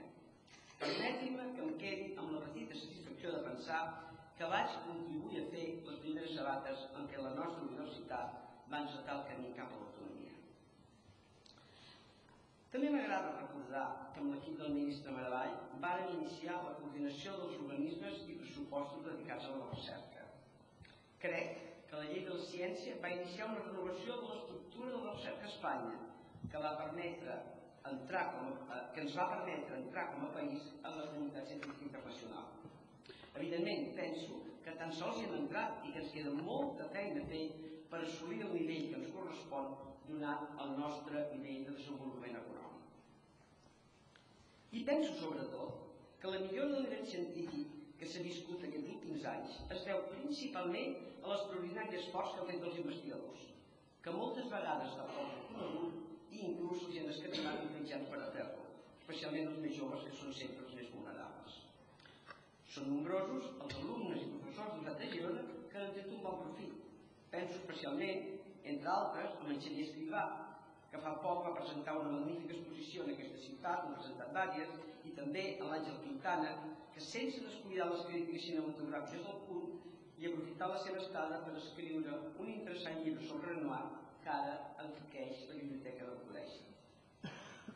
I permetin-me acabar formulant un desig per la nostra comunitat universitària, un desig que és un repte per tot plegats, el repte de vestir una universitat cada dia millor, més compromesa amb la recerca i més oberta a la societat, ofereixi un ensenyament i una formació de qualitat als alumnes que arribin a les seves aules. Els que ja hi són i els que entraran aviat.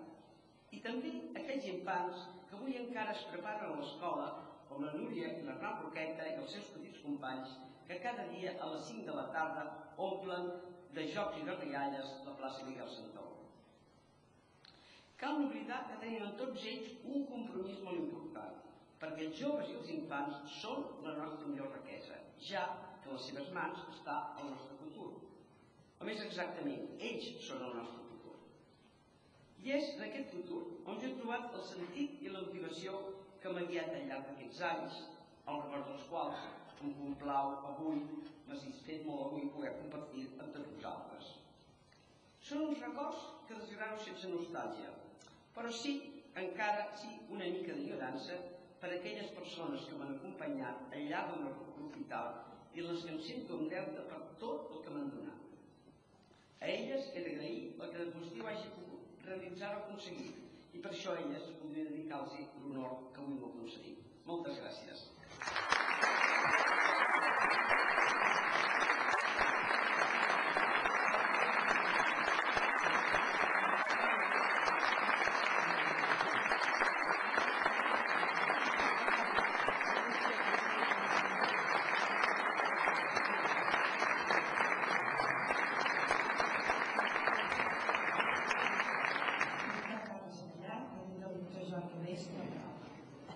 magnífica i excelentíssima rectora, membres de la comunitat universitària, digníssimes autoritats, amigues i amics.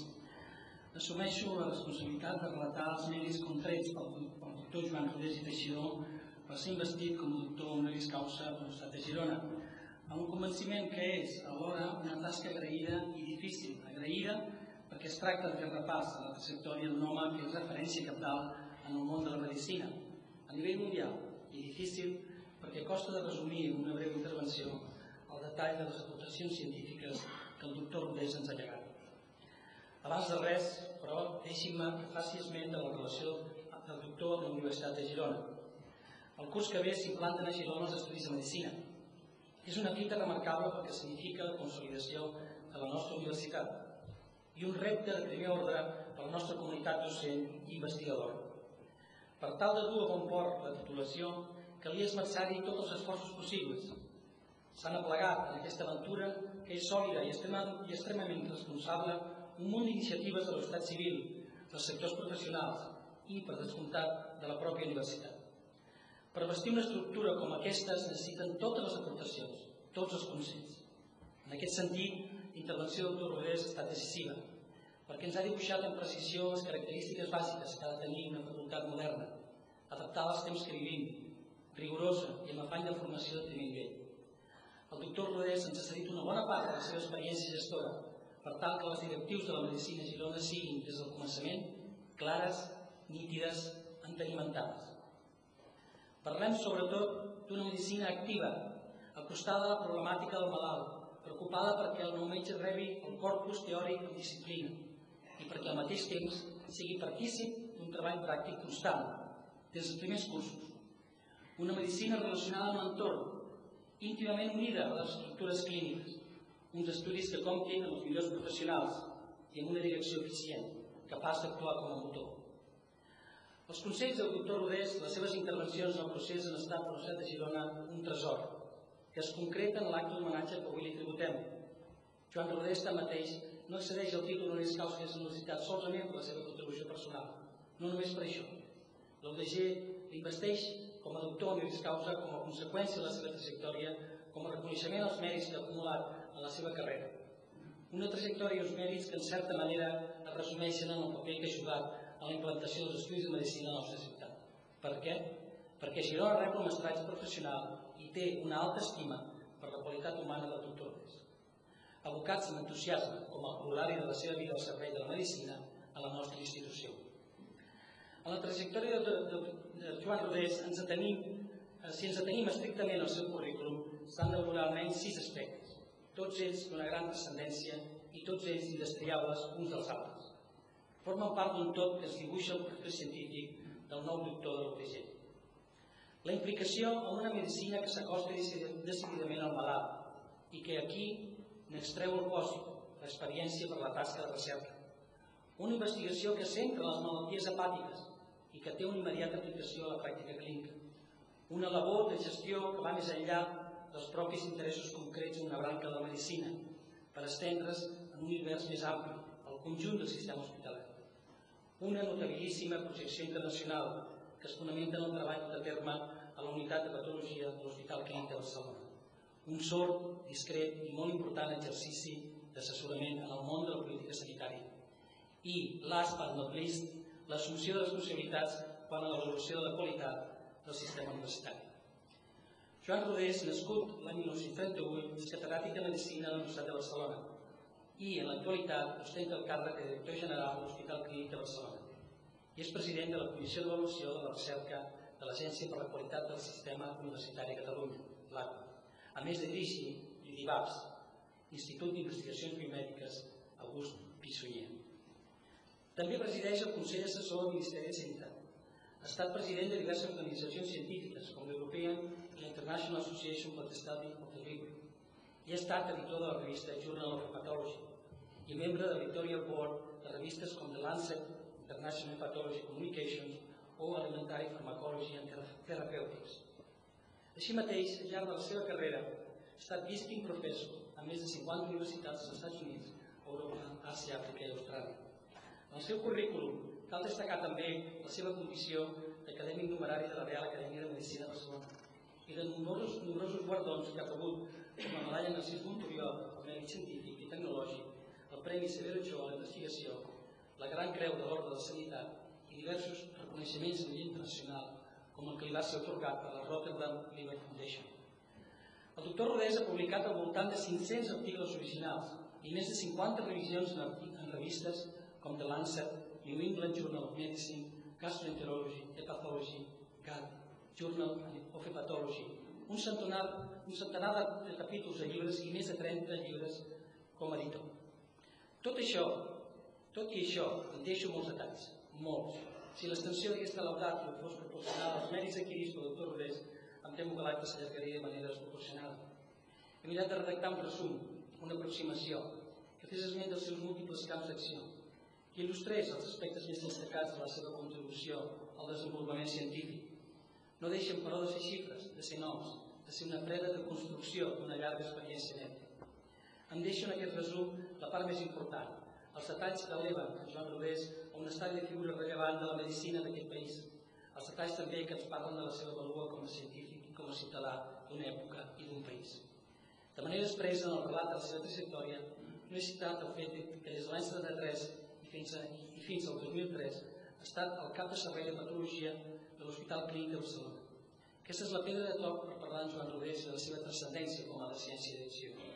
És a partir del servei de patologia que Rodés executa amb, amb la col·laboració d'un equip que es manté homogeni des dels inicis una revolució tranquil·la, però metòdica, en el món del tractament de les malalties hepàtiques. A finals de la dècada dels 60 del segle XX, el grup de metges que treballen a la clínica s'adona de la necessitat de fixar-se en el malalt i en la seva problemàtica quotidiana, de definir una estructura que relacioni de manera directa la pràctica clínica amb la recerca dirigida cap a una millor qualitat de vida de les persones. És a dir, senta la necessitat fonamentada en la seva incipient experiència de tractar les malalties hepàtiques des d'una perspectiva global, diferenciada d'altres camps de la medicina. D'aquesta manera, començaments dels anys 70 s'estableix la primera unitat de fetge espanyola i una de les primeres d'Europa que té cura del tractament mèdic específic del fetge. Es crea al mateix temps la primera unitat de tractaments intensius, amb un afany que ajunta la recerca i la preocupació pel dia a dia de l'assistència clínica. És a dir, una recerca en un primer nivell es preocupa per donar respostes a les preguntes dels usuaris, una recerca clínica que té com a fonaments els neguits immediats, concrets, dels malalts. Joan Rodés actua en aquest sentit com un líder natural, no solament per la seva capacitat científica, que ja he fet notar, sinó perquè adjunta, ajunta i dirigeix un grup de metges investigadors que s'acaba convertint en la unitat clínica hepàtica, una de les més rellevants del món. Un grup de metges investigadors que es manté fidel a l'ideari impulsat per Rodés i que conforma, en un cas singular, a l'univers científic, un tot compacte amb 35 anys d'història i de consolidació internacional. Un dels avantatges d'aquesta revolució que dèiem tranquil·la, metòdica i tenaç és que els resultats de la recerca es poden aplicar de forma directa i contundent la necessitat expressada pel malalt. Tractament clínic reflectit en les estadístiques, en les proves, en el dia a dia de l'acció i reacció, s'acaba convertint en un protocol aplicable arreu, a través de les guies clíniques que s'assumeixen com a còpies per a tots els especialistes i les societats mèdiques. En resum, la recerca impulsada pel doctor Rodés i per un grup té continuïtat i que genera sinèrcies positives a la comunitat científica, investigacions dels seus membres a universitats de tots els continents es basa en l'íntim lligam que manté la investigació amb el malalt, amb la persona. Aquest vessant humanista de Joan Rodés, impulsor decidit de la unitat de patologia, el converteix no solament en un referent mèdic, sinó en una personalitat de prestigi, que més enllà de la seva tasca concreta a la unitat, sent el neguit de definir un marc més ampli de la recerca hospitalària. És així, com figura al capdavant de, de la gestió de la Fundació Clínic, com crea una estructura com l'IDIVAPS, un institut de recerca mixt, clínic, resultat, facultat de medicina, PESI, que racionalitza i aporta pautes d'eficiència al conglomerat de la investigació. Al mateix temps, en la seva qualitat d'assessor de les autoritats sanitàries, crea les xarxes d'investigació biomèdica, el CIBER, Centro d'Investigació Biomèdica en Red, que permeten el treball en xarxa i el millor aprofitament de les facultats ja existents en centres de tot el territori. Em sembla que és hora de posar fi, de posar punt i final. Espero, si més no, que el relat de la trajectòria del doctor Joan Rodés els hagi servit per prendre consciència de la seva extraordinària vàlua i de l'honor que és per tots nosaltres que passi a formar part del claustre de Girona. Ho repeteixo, no només les seves innerables qualitats i mèrits científics, sinó pel que representa de model a seguir per tots aquells que pensem que la ciència és un mitjà per tal de convertir el món en un lloc més habitable, més humà, més digne. Avui dia això no és poca cosa. Per tot això, rectora magnífica, sol·licito que s'atorgui i es confereixi el grau de doctor honoris causa al senyor Joan Rodés.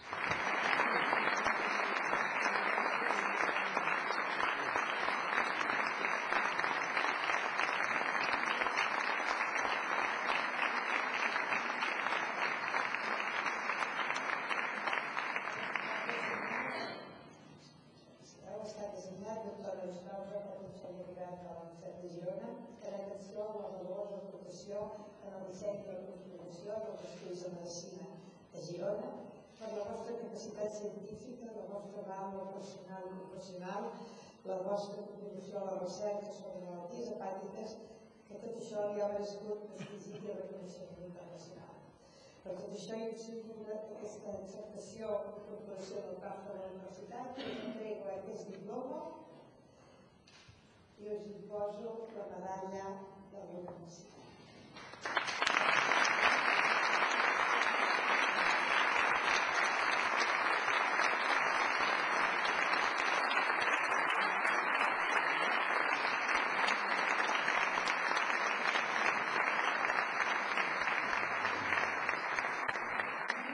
Té la paraula el doctor Joan Rodés amb motiu del seu ingrés a la Universitat de Girona. Senyora rectora magnífica, senyor president del Consell Social, senyor secretari general, digníssimes autoritats, doctor Pànica, doctora Virgili, professors i alumnes, senyores i senyors, amigues i amics. En primer lloc, voldria agrair a la rectora i al seu equip el que m'hagin fet l'honor de concedir aquest honoris causa. És també un gran honor compartir-lo amb la doctora Carmina Virgili i el doctor Raimon Pànica, destacades figures de la ciència, la cultura i el, pensament. Així mateix voldria agrair al doctor Avellà la seva exquisita presentació de la meva persona. A mitjans del 2007 vaig tenir l'oportunitat de conversar extensament amb la rectora Anna Maria Geli. Era l'estiu i ens vam reunir a casa seva, a l'Escala, acompanyats d'un exquisit dinar i una vista magnífica del golf de roses. El motiu de la trobada va ser parlar de l'organització de la nova Facultat de Medicina a la Universitat de Girona. La reunió va ser llarga i distesa i vam arribar a la conclusió de que seria necessari crear una comissió per trobar les millors solucions per a la creació de la nova facultat. Van crear la comissió on la majoria dels membres eren professors de la Universitat de Barcelona, de la Universitat Autònoma de Barcelona i de la Universitat Pompeu Fabra i professionals de alt nivell del Departament de Salut i de l'ambient empresarial. Vam tenir el gran avantatge de que tant la consellera de Salut, Marina Geli, com la comissionada d'Universitats i Recerca, Blanca Palmada, van estar d'acord amb aquesta comissió. A partir de la primera reunió ja van arribar a cinc conclusions. En primer lloc, considerar que la veritable escola de medicina és l'hospital i que sense el concurs directe d'un hospital és impossible programar uns estudis de medicina d'alt nivell. Desgraciadament, tenim exemples que demostren que la dissociació entre facultat de medicina i hospital ha estat pràcticament sempre el més habitual. En segon lloc, que la divisió entre les dues àrees clàssiques, bàsiques i clíniques hauria de desaparèixer i, que ja des dels inicis dels estudis de medicina hi hauria d'haver ensenyament clínic. En tercer lloc, que no era recomanable que l'edifici de la facultat estigués separat de l'hospital. Per sort, està previst que en un breu període de temps l'Hospital Josep Trueta ha de ser reconstruït, la qual cosa és un gran avantatge per poder-lo dissenyar d'una forma adequada a l'objectiu d'aprofitar tots els recursos humans i materials i alhora facilitar la coordinació amb altres estructures sanitàries de la província de Girona per l'ensenyament de la medicina a la universitat. En quart lloc, hi hauria d'haver una estructura organitzativa que facilités la recerca biomèdica translacional, per la qual cosa és important la construcció d'un edifici dedicat a la recerca el més proper possible de l'hospital i de l'edifici de la Facultat de Medicina. En cinquè lloc, acceptar els criteris de la Unió Europea en matèria de formació universitària. És evident que, d'acord amb els plans de formació mèdica europea, les facultats de medicina modernes han de formar graduats, els futurs professionals, de qualitat altament qualificats des d'un punt de vista científic i tècnic, però també capacitats humanament, socialment i èticament per tal de fer front als reptes que presenta la pràctica mèdica en un món globalitzat preservant a més la identitat i l'heterogeneïtat que requereix la divisió geopolítica dels seus habitants. S'ha de tenir en compte que la promoció de la salut i la prevenció de la malaltia haurien de ser el fil conductor tot el currículum de la carrera de Medicina. Les suggerències com l'ensenyament dels principis de la medicina científica basada en l'evidència, així com el pensament analític i, sobretot, crític. Paral·lelament, s'ha d'apostar per incorporar al currículum les contribucions de les ciències de la conducta i socials, d'ètica mèdica i d'economia de la salut, que garanteixen el comportament adequat en l'exercici de la pràctica professional i que propicin habilitats de comunicació, presa de decisions i lideratge i influència social. L'establiment dels crèdits d'espai europeu per a l'educació superior i el suplement europeu a títol facilita la mobilitat dels estudiants i professionals garanteix la preparació, equivalència i transparència de les titulacions independentment del lloc on s'imparteixen i comporta autoaprenentatge de l'alumne ja que un dels principals objectius de l'espai europeu per a l'educació superior és orientar la formació de l'estudiant cap a competències i habilitats per comptes de coneixements. La formació bàsica del metge comprèn almenys 6 anys d'estudis o 5.500 hores d'ensenyament teòric i pràctic impartit en una universitat. De la mateixa manera, els directius estableixen que la formació bàsica del metge garantirà que s'han d'adquirir els coneixements següents. Un coneixement adequat de les ciències en les quals es funda la medicina, així com una comprensió dels mètodes científics que inclou els principis de mesura de les funcions biològiques d'avaluació dels fets científicament, provats i de les anàlisis de dades. Un coneixement adequat de l'estructura de les funcions i del comportament dels seres humans sants i malalts, així com les relacions entre l'estat de salut de les persones i el seu entorn físic i social. Un coneixement adequat de les matèries i de les pràctiques clíniques que li proporcionin una visió coherent de les malalties mentals i físiques, de la medicina dels seus aspectes preventiu, diagnòstic i terapèutic, així com de la reproducció humana. Una experiència clínica adequada adquirida a hospitals sota l'oportuna supervisió. I finalment, d'acord als plans de formació, van considerar que per assolir tots aquests objectius és imprescindible que la nova facultat de medicina es canvi el tipus d'ensenyament actual i s'utilitza el cas clínic pràctic per comptes de classes magistrals, que no són de cap utilitat, ja que avui en dia els estudiants poden trobar les informacions en els llibres o revistes de medicina o a la xarxa informàtica. Estic convençut que aquesta nova facultat de medicina tindrà molt èxit i serà un lloc de referència de la biomedicina catalana, sempre que s'incorpori un institut de recerca biomèdica que permet desenvolupar investigació del més alt nivell. Tots els membres de la comissió estem d'acord en que fa falta un líder que assumeixi tota aquesta responsabilitat i que actuï inicialment com un verdader degà. Segons les meves informacions, aquest líder ja s'ha trobat. És evident que el nivell de coneixements que la biomedicina ha assolit en aquests darrers anys influirà d'una manera clarament positiva en la millora de la salut de les persones. La recerca biomèdica es caracteritza perquè inclou un ampli ventall de línies d'actuació que van des de la recerca fonamental fins a la recerca clínica, la recerca epidemiològica i els serveis de salut. Aquestes actuacions en matèria de recerca es poden efectuar des de l'àmbit molecular, orgànic o sistèmic fins a arribar a l'estudi de grups de població o a l'anàlisi del rendiment tècnic i econòmic del propi sistema de salut. L'experiència acumulada durant les dues darreres dècades ens permet considerar que és necessari que els hospitals, principalment els universitaris, disposin d'un marc adequat de recerca en el qual s'intentin resoldre múltiples preguntes que es deriven de l'assistència mèdica diària. També és necessari que s'aconsegueixi escurçar l'interval de temps entre la producció de nous coneixements i la seva recerca en condicions reals d'aplicació a la pràctica clínica.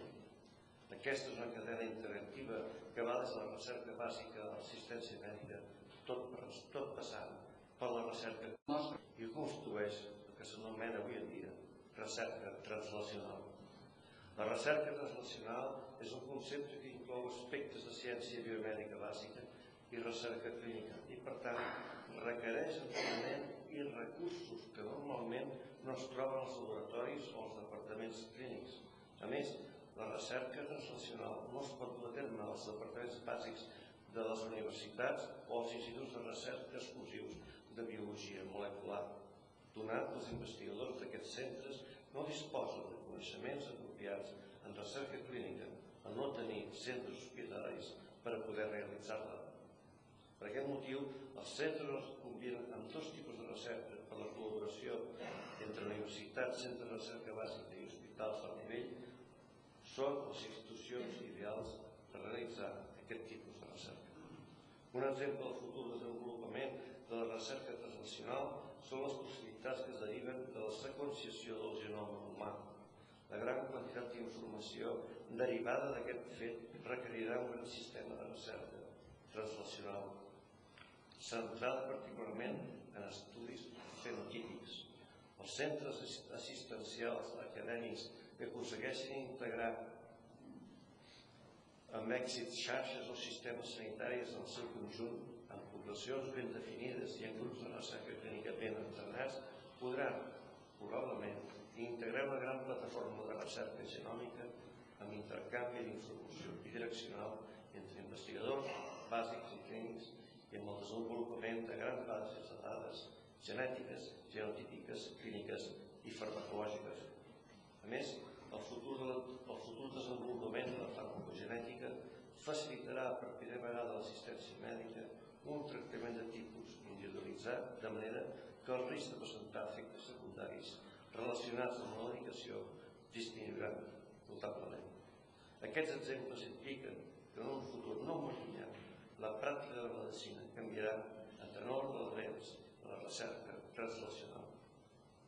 A nivell d'organització interna hospitalària, els models de gestió innovadors que potencien la cultura emprenedora afavoriran la recerca i la innovació tecnològica.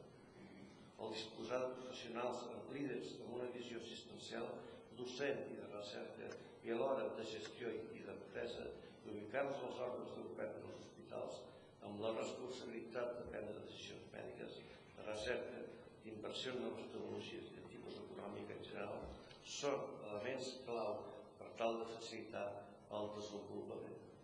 Aquests aspectes han de néixer d'un veritable canvi de cultura en els equips directius trenquin amb la idea de que la recerca, l'assistència i la gestió són incompatibles i entenguin que tan sols una visió conjunta i coordinada de tots aquests àmbits permetrà desenvolupar una assistència de qualitat que controli els costos i permeti la incorporació de les noves tecnologies. Edi, moltes gràcies.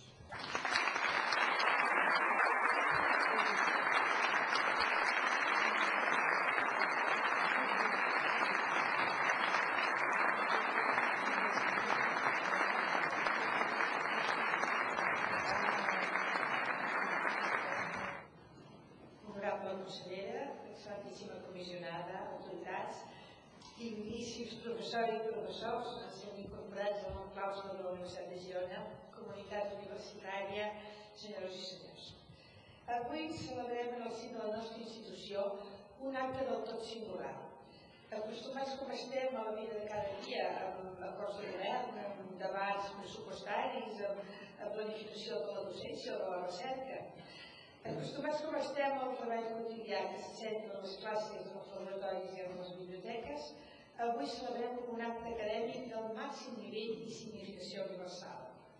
Més enllà de la celebració, avui fonamentem la vigència de la institució universitària i del que representa. Aquesta és la quarta vegada, al llarg dels anys d'existència de la Universitat de Girona, que s'investeixen doctors honoris causa.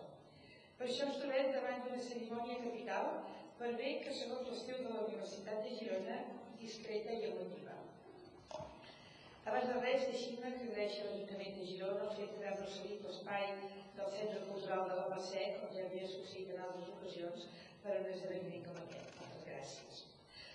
Els doctors que passen a formar part del claustre universitari, com a reconeixement del prestigi que han acumulat al llarg de la seva trajectòria professional dels mèrits que han contret i de l'estima que els tenim, pensem que honoren la Universitat de Girona. Pensem que la Universitat de Girona assumeix l'experiència i la saviesa dels nous doctors a través de la seva voluntat crítica i el seu esforç per transmetre el coneixement. Crítica i coneixement. Aquest és el missatge que transmet la Universitat de Girona en una cerimònia com la d'avui. Universitat és reconeixement de mèrits i perspectiva de reflexió radical. Ens identifiquem amb el rigor, no pas amb la grandiloquència. El fet de presidir per primera vegada una investidura així he de reconèixer que em fa ser feliç. Intentaré explicar-vos el per què.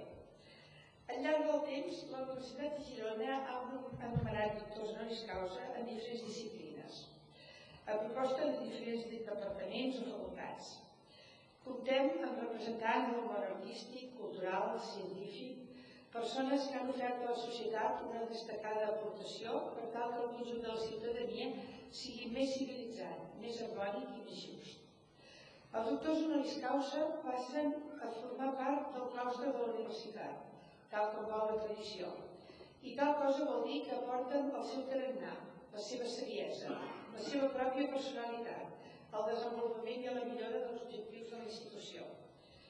Una universitat es distingeix per molts aspectes, però també pels doctors honoris causa que nomenen. Honoris causa no són perquè la universitat ha percebut en ells, en la seva obra, una conducta exemplar que ha de servir com a referència per la resta de la comunitat. Estem orgullosos com a Universitat de Girona de la galeria de doctors honoris causa, així com de les persones, homes i dones, que han contribuït des de fora a la vitalitat de la Universitat de Girona. Avui tinc l'honor de representar la universitat en aquesta acollida, en aquest homenatge, en aquest reconeixement públic. La universitat, com a institució, es presenta a la societat i al món per la qualitat de la docència, per la intensitat de la recerca, per la voluntat de referència i també per totes aquelles persones a qui ha decidit reconèixer com a propis. Homes i dones que passen a ser membres de la Universitat de Girona amb totes les conseqüències, amb total estimació, Homes i dones als quals s'amplia el, el ventall de professorat i intercanvi d'idees.